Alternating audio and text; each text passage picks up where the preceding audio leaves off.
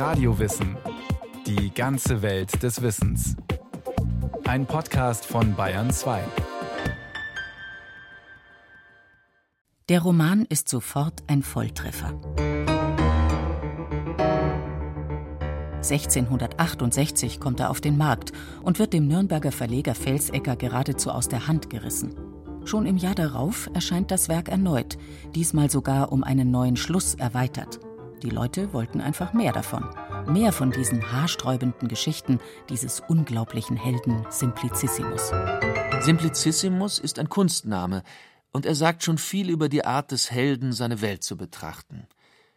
Andrew Williams ist Literaturwissenschaftler in München. Dieser Simplicissimus ist ein einfältiger Mensch. Er ist naiv, er kann sich über alles wundern, was um ihn äh, passiert. Er wird Simplex genannt am Anfang und dann Simplicius, also der allzu einfältige, und zum Schluss Simplicissimus, also der einfältigste. Das ist natürlich Voraussetzung für diese satirische Sicht der Dinge, die im Roman herrscht. Eine Satire. Das Publikum lacht und wird zugleich bleich vor Entsetzen über die Erlebnisse des Simplicissimus. Denn der Roman spielt im Dreißigjährigen Krieg. Als das Buch erscheint, ist der Krieg seit 20 Jahren vorbei. Ganz Mitteleuropa hat er verwüstet. Der volle Titel des Romans ist viele Zeilen lang. Der Haupttitel heißt einfach Der abenteuerliche Simplicissimus Teutsch. Teutsch ist Simplicissimus nicht nur wegen seiner Sprache, Teutsch hat damals auch die Bedeutung von aufrichtig, offenherzig. Dann wird es spannend. Wer ist der Autor? Unter dem Titel steht An den Tag gegeben von German Schleifheim von Sulzfort. Noch über 100 Jahre später glaubt etwa Goethe, dass dieser Schleifheim von Sulzfort tatsächlich der Autor des Romans sei. Dann 1837 großes Staunen. Ein Germanist findet heraus, der Name ist ein Anagramm, das heißt, die Buchstaben ergeben in anderer Reihenfolge sortiert den echten Autorennamen, und der ergibt Christoffel von Grimmelshausen. Grimmelshausen. Vollständig heißt der Mann Johann Jakob Christoph von Grimmelshausen. Den Namen kennen die Germanisten zu dieser Zeit nur durch drei eher unbedeutende kleine Werke mit Widmungen an unbedeutende kleine Adlige.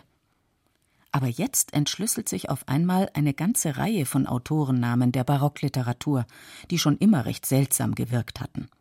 Andrew Williams, Samuel Greifensohn vom Hirschfeld, Philacus Grossus vom Trommelsheim auf Griffsberg und auch noch Erich Steinfels von Grufensholm und äh, zu guter Letzt muss ich noch erwähnen Illiteratus Ignoratius, zugenannt Idiota. Na also, die Literaturgeschichte hatte endlich ihren ersten Bestseller-Autor deutscher Sprache identifiziert. Grimmelshausen. Wer war der Mann? Man weiß über ihn wenig und viel. Wenig, weil sein Leben lange Zeit mit dem seines Romanhelden Simplicissimus identifiziert wurde. Da sieht man heute klarer. Zwar erzählt Simplicissimus in der Ich-Form, aber die Romanfigur ist über weite Strecken eine Erfindung. Und man weiß viel, weil der Autor schon während des Krieges in eine der Schreibstuben des Gemetzels geraten ist. Danach wurde er Gutsverwalter. Sobald die Germanisten also wussten, nach wem sie fahnden müssen, entdeckten sie plötzlich eine ganze Menge an Dokumenten, Kirchenbucheinträge, Abrechnungen, sogar Zeichnungen.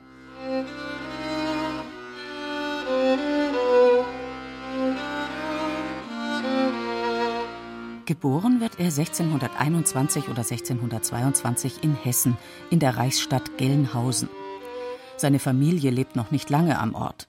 Die Vorfahren waren einmal sogar Ritter in Thüringen, aber davon ist nichts mehr übrig. Der Großvater betreibt eine Bäckerei. Sein leiblicher Vater stirbt früh. Sein Stiefvater rettet ihm vielleicht das Leben, ohne es ahnen zu können. Denn durch ihn kommt der Junge mit Bildung in Kontakt. Das wird ihn eines Tages aus dem Kugelhagel der Angriffslinien befreien und in die Schreibstube befördern. Der Bub geht also auf die Gelnhauser Lateinschule, bis die Walze des Kriegs die Stadt überrollt. Ganz anders die Kindheit des Helden Simplicissimus, des einfältigen, naiv staunenden Jungen. Sein Heim ist der karge Hof eines Spessartbauern. Schon im ersten Kapitel schlägt der Erzähler seinen eigenwilligen Ton an. Eine Mischung aus Offenheit, Übermut und Frechheit. Das schäbige Gemäuer des Bauernhauses vergleicht er mit einem Palast, dessen Zimmer mit Rauch geschwärzt sind. Dieweil dies die beständigste Farbe von der Welt ist und weil solche Gemälde zu ihrer Perfektion mehr Zeit brauchen als ein Kunstmaler für seine besten Werke. Ganz zu schweigen von den feinst gewebten Tapeten, denn welches Gewebe wäre feiner als das von Spinnen?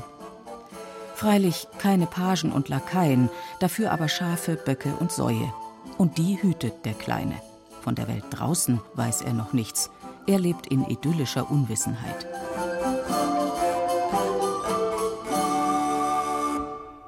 Doch dann bricht die Welt über den kleinen Hof herein. Ein Trupp marodierender Soldaten.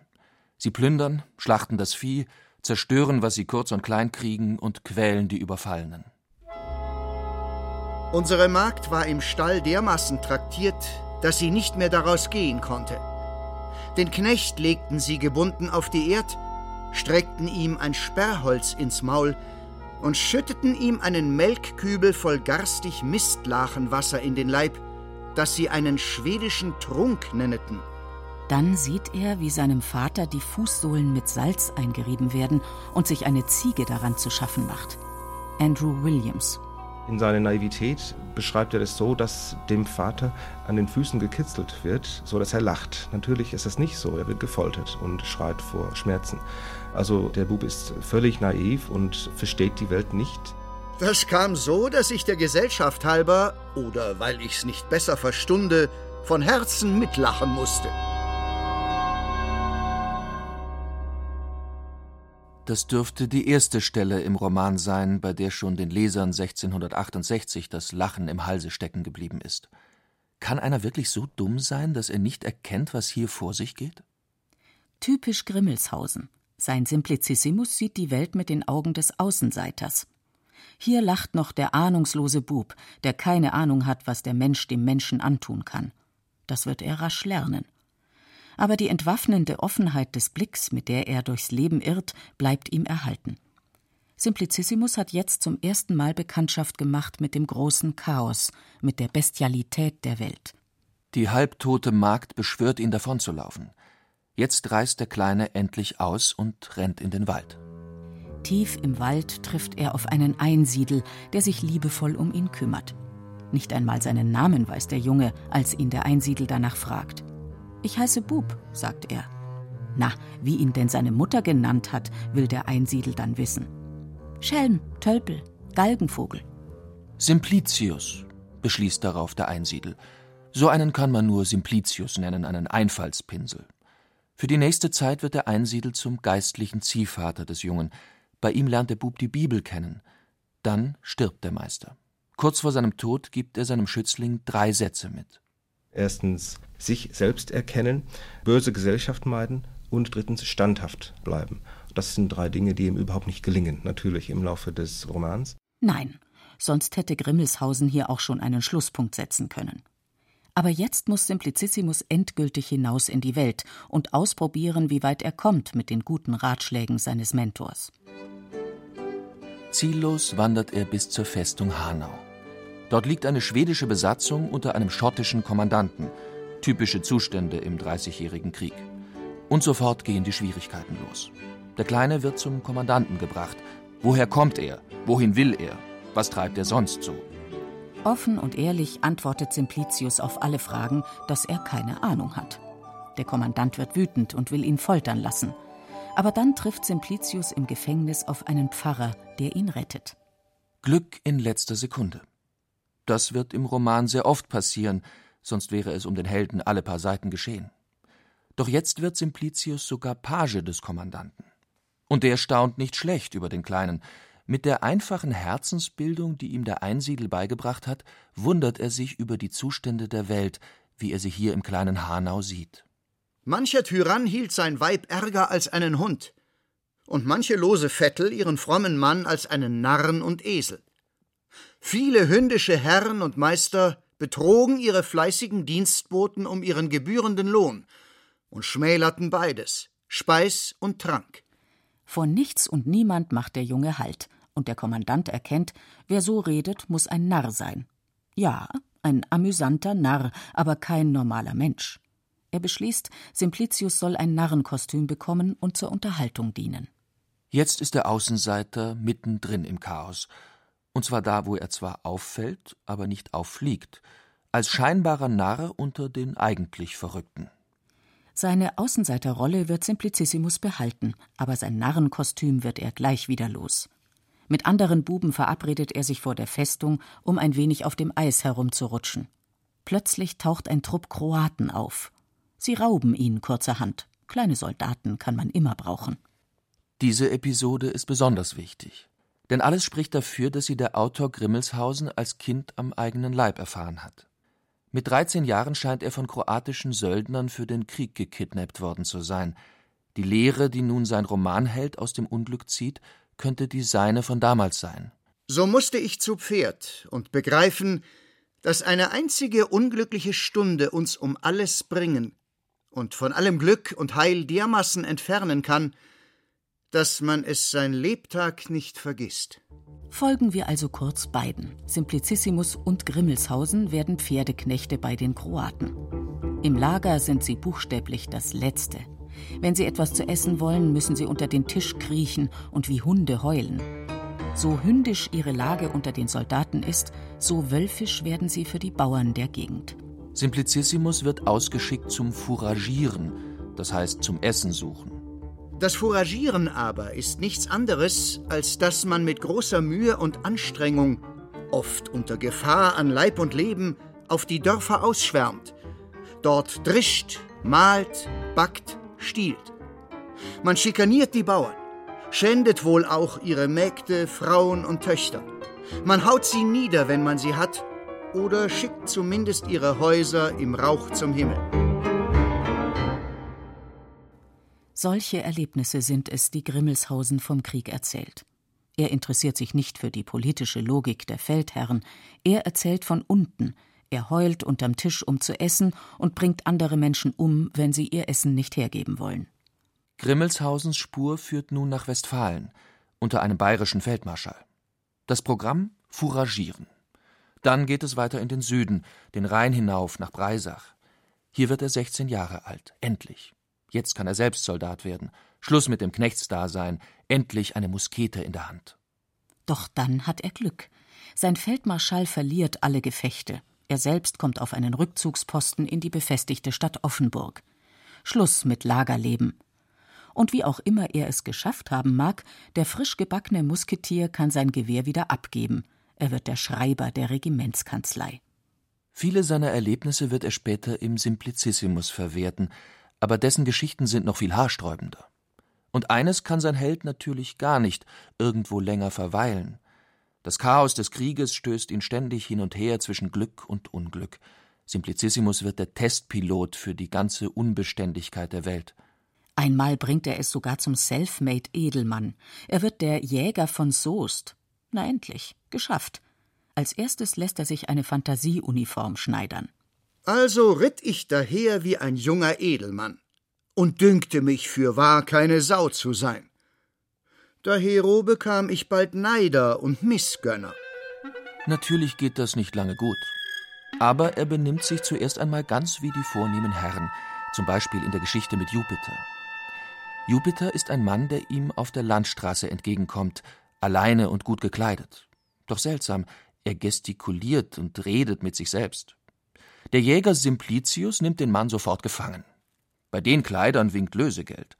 Dann staunt er nicht schlecht, wen er sich da eingefangen hat. Andrew Williams. Er hat zu viele Romane gelesen. Er hat eine zu lebhafte Fantasie. Er ist ein Fantast, er ist ein Narr, er hält sich für den höchsten Gott überhaupt, für Jupiter. Und welche Pläne hat er denn? Er will die Menschheit retten eigentlich und hat ganz konkrete Vorstellungen, wie das geschehen soll. Er will einen Retter schicken, er will die Religionsfragen lösen, indem er alle Priester einsperrt in einem Konklave, bis sie sich einigen. Und wer sich nicht einigen kann, wird verbrannt. Der Narr hat sich selbst einen Narren eingefangen. Einen religiös politisierenden Narren. Und wieder typisch Grimmelshausen, nirgendwo im Roman wartet er mit Lösungen auf für die Probleme der Zeit.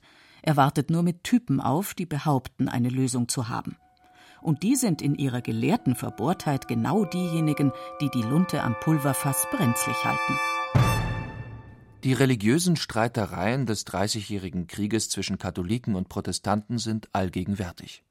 Simplicissimus selbst ist bislang, kein Wunder, gar nichts. Weder katholisch noch lutherisch noch kalvinistisch.